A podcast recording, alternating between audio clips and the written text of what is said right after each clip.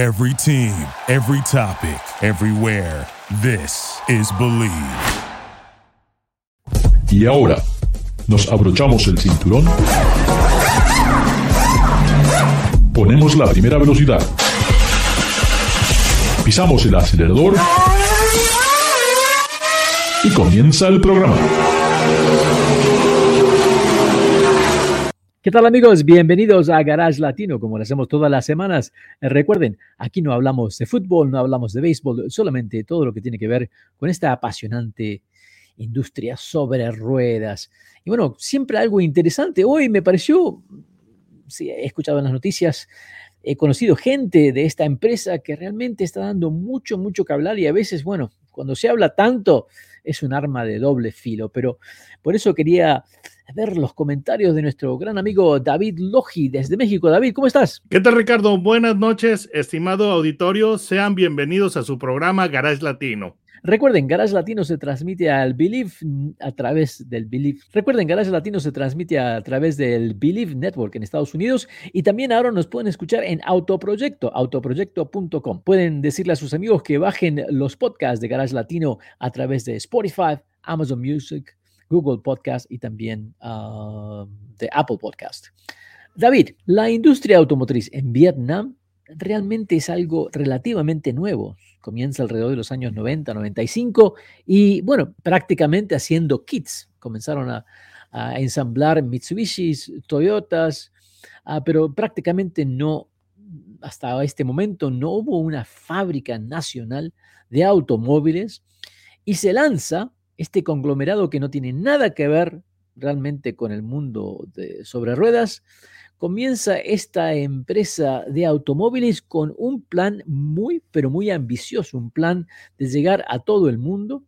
Y es una empresa que apuesta el 100% a los autos eléctricos. Estoy hablando de la empresa BeanFast.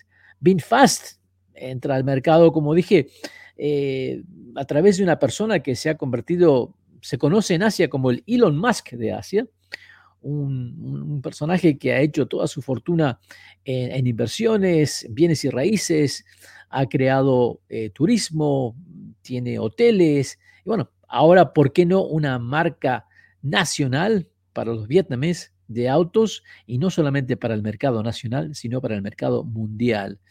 ¿Qué, ¿Qué, es tu impresión? ¿Qué es lo poco que sabemos ¿Qué es lo que primero se te viene a la mente cuando hablamos de un auto de, Vietnam?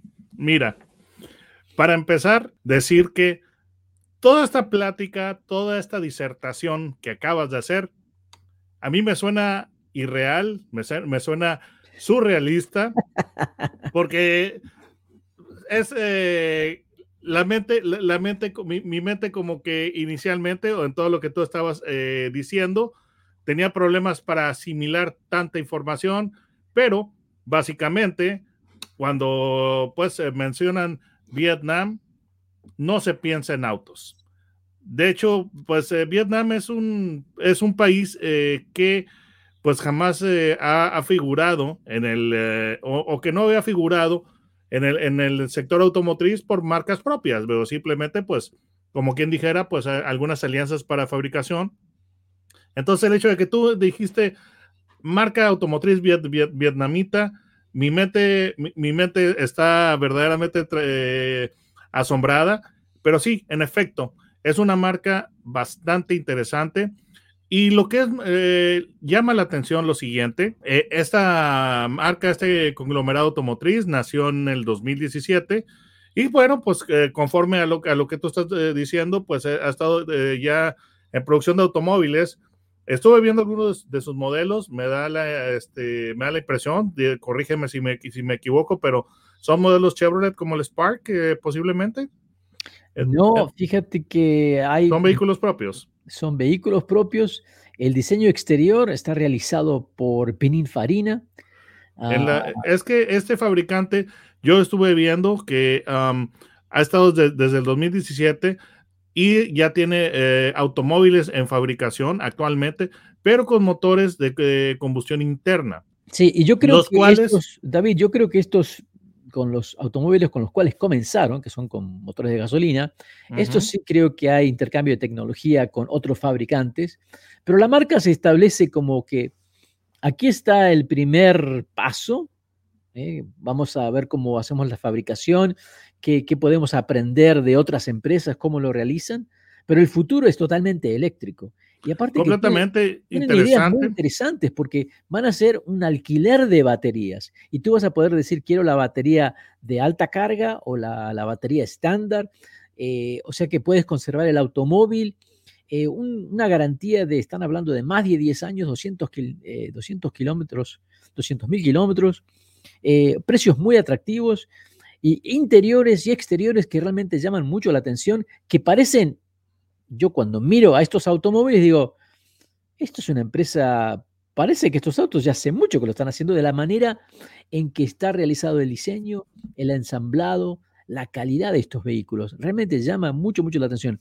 Quería mencionar que eh, Vietnam es parte de la industria automotriz en, en lo que son los, las partes de recambios, porque Vietnam exporta casi 5 billones de dólares al año en partes automotrices.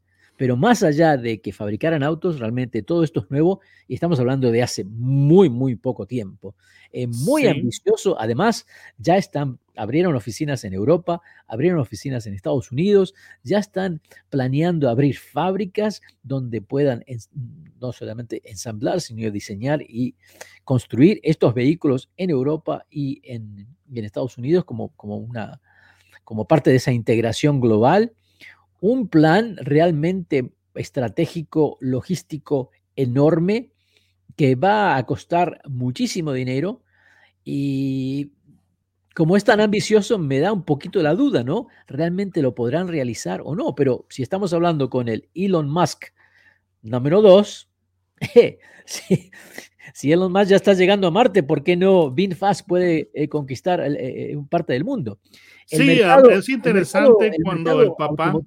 David, el mercado automotriz de Vietnam es muy pequeño porque solamente alrededor de 250 mil unidades. Entonces, esta fábrica realmente, para poder hacer autos, tiene que ir al exterior para tener volumen y poder recuperar su inversión. Te dejo a ti. Sí, es interesante lo que sucede cuando el fundador es un billonario. Entonces, eh, sí, son planes muy interesantes. Eh, llama la atención demasiado el hecho de que, como tú lo decías, que Vietnam no tiene su marca propia eh, o, no tiene su marca propia este, que sea muy notable porque ellos ya tienen desde el 2017. Ahora, este fabricante está siguiendo pues algunos pasos que me recuerdan a la historia de Honda que empezó con motocicletas porque pues en efecto este consorcio ha estado haciendo eh, motocicletas y ha, eh, y ha, estado también haciendo vehículos con motor a gasolina, pero ya lo que es la promesa que tienen ellos es de que van a dejar de hacer vehículos de combustión interna, los cuales no se están vendiendo, eh, bueno, que no se van a vender en, en, en América, los vehículos de combustión interna, y ya para el 2022, es decir, este año, ya van, a, ya van a dejar de hacer eso.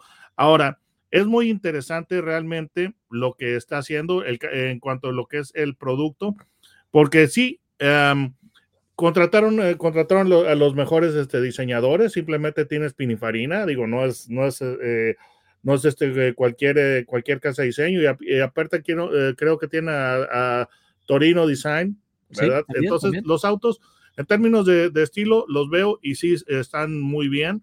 Ahora, eh, y es algo que debo yo mencionar o destacar, que siendo eh, SUVs, porque realmente hoy en día eh, cualquier este, marca que desea tener éxito en el mercado tiene que tener SUVs, pero son SUVs que tienen una identidad propia, lo cual honestamente es muy difícil de lograr y ellos lo han hecho bien. Y esto de el, programa que tienen de baterías es muy interesante porque es uno de los componentes que son eh, más caros. De hecho, yo estaba viendo un caso de una persona que tenía un Mercedes-Benz eh, clase E eh, híbrido y resulta que ya con el paso del tiempo resulta que la batería cuesta más que todo el auto.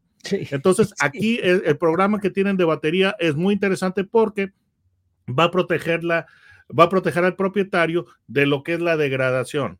Porque todo el mundo habla de, de, lo que es el rango, etcétera, etcétera, pero y eso es algo que se daña. David, David, esa es una parte muy importante que muchos Demasiado. no quieren hablar, porque cuando, se, cuando esa batería se agote, o sea, se pueden hacer solamente tantas cargas y a medida que se van realizando cargas, esa batería comienza a perder un poco de rendimiento, llega un 5%, 6, 7, 8, 10, cuando llega a un 20, 30% realmente esa batería hay que cambiarla. Nadie quiere hablar de eso. ¿Qué se hace con esa batería? ¿Quién va a ser el responsable? Eh? De, de, de botar esa batería y dónde, porque son radiactivas, pero si el fabricante dice, no, solamente te intercambiamos la batería, ese es nuestro problema, creo que eso es muy importante de mencionar. Mira, y es así de, de simple, estimado auditorio. Cualquier persona que tiene un smartphone ha, ha sufrido la degradación de su batería. Punto. Sí. Es algo muy fácil de entender. Sí, sí, sí, sí. Así que me, me parece muy, muy interesante. Eh, es todo nuevo. Eh, he conocido a algunas personas que ya están trabajando para, para VinFast aquí en Estados Unidos. Me llama la atención. Eh, he conocido gente que ha trabajado en Tesla, en Chevrolet, Audi, o sea, eh, hasta el CEO. Hablemos del CEO que viene de Volkswagen. O sea, todo el plan parece que está apuntando a que ganen. Me parece muy, pero muy interesante. Esto es Garage Latino, como lo hacemos todas las semanas, tratamos de traerle algo un poco diferente de lo que sucede aquí en el mundo sobre ruedas. Garage Latino se transmite a través del Believe Network en Estados Unidos, pueden ir a believe.com y también pueden bajar los uh, podcasts de Garage Latino, especialmente en Spotify. Por supuesto, visiten Autoproyecto el sitio web líder en Estados Unidos para los hispanoparlantes. Y no se vayan, ya regresamos, tenemos un poquito más de noticias en algo muy interesante. Además tenemos que hablar del bigote de nuestro amigo David, que mmm, algo ha sucedido, hubo un intercambio de partes, un intercambio de tijeras. No se vayan, ya regresamos aquí en Garage Latino. Duraloop es un tratamiento especial para que el aceite no pierda sus propiedades. Duraloop reduce la sedimentación de las partículas nocivas que dañan al motor. Duraloop disminuye la temperatura interna del motor y la fricción de los metales. Duraloop para que el motor dure más. Thank you for listening to Believe. You can show support to your host by subscribing to the show and giving us a five star rating on your preferred platform. Check us out at Believe.com and search for B L E A V on YouTube.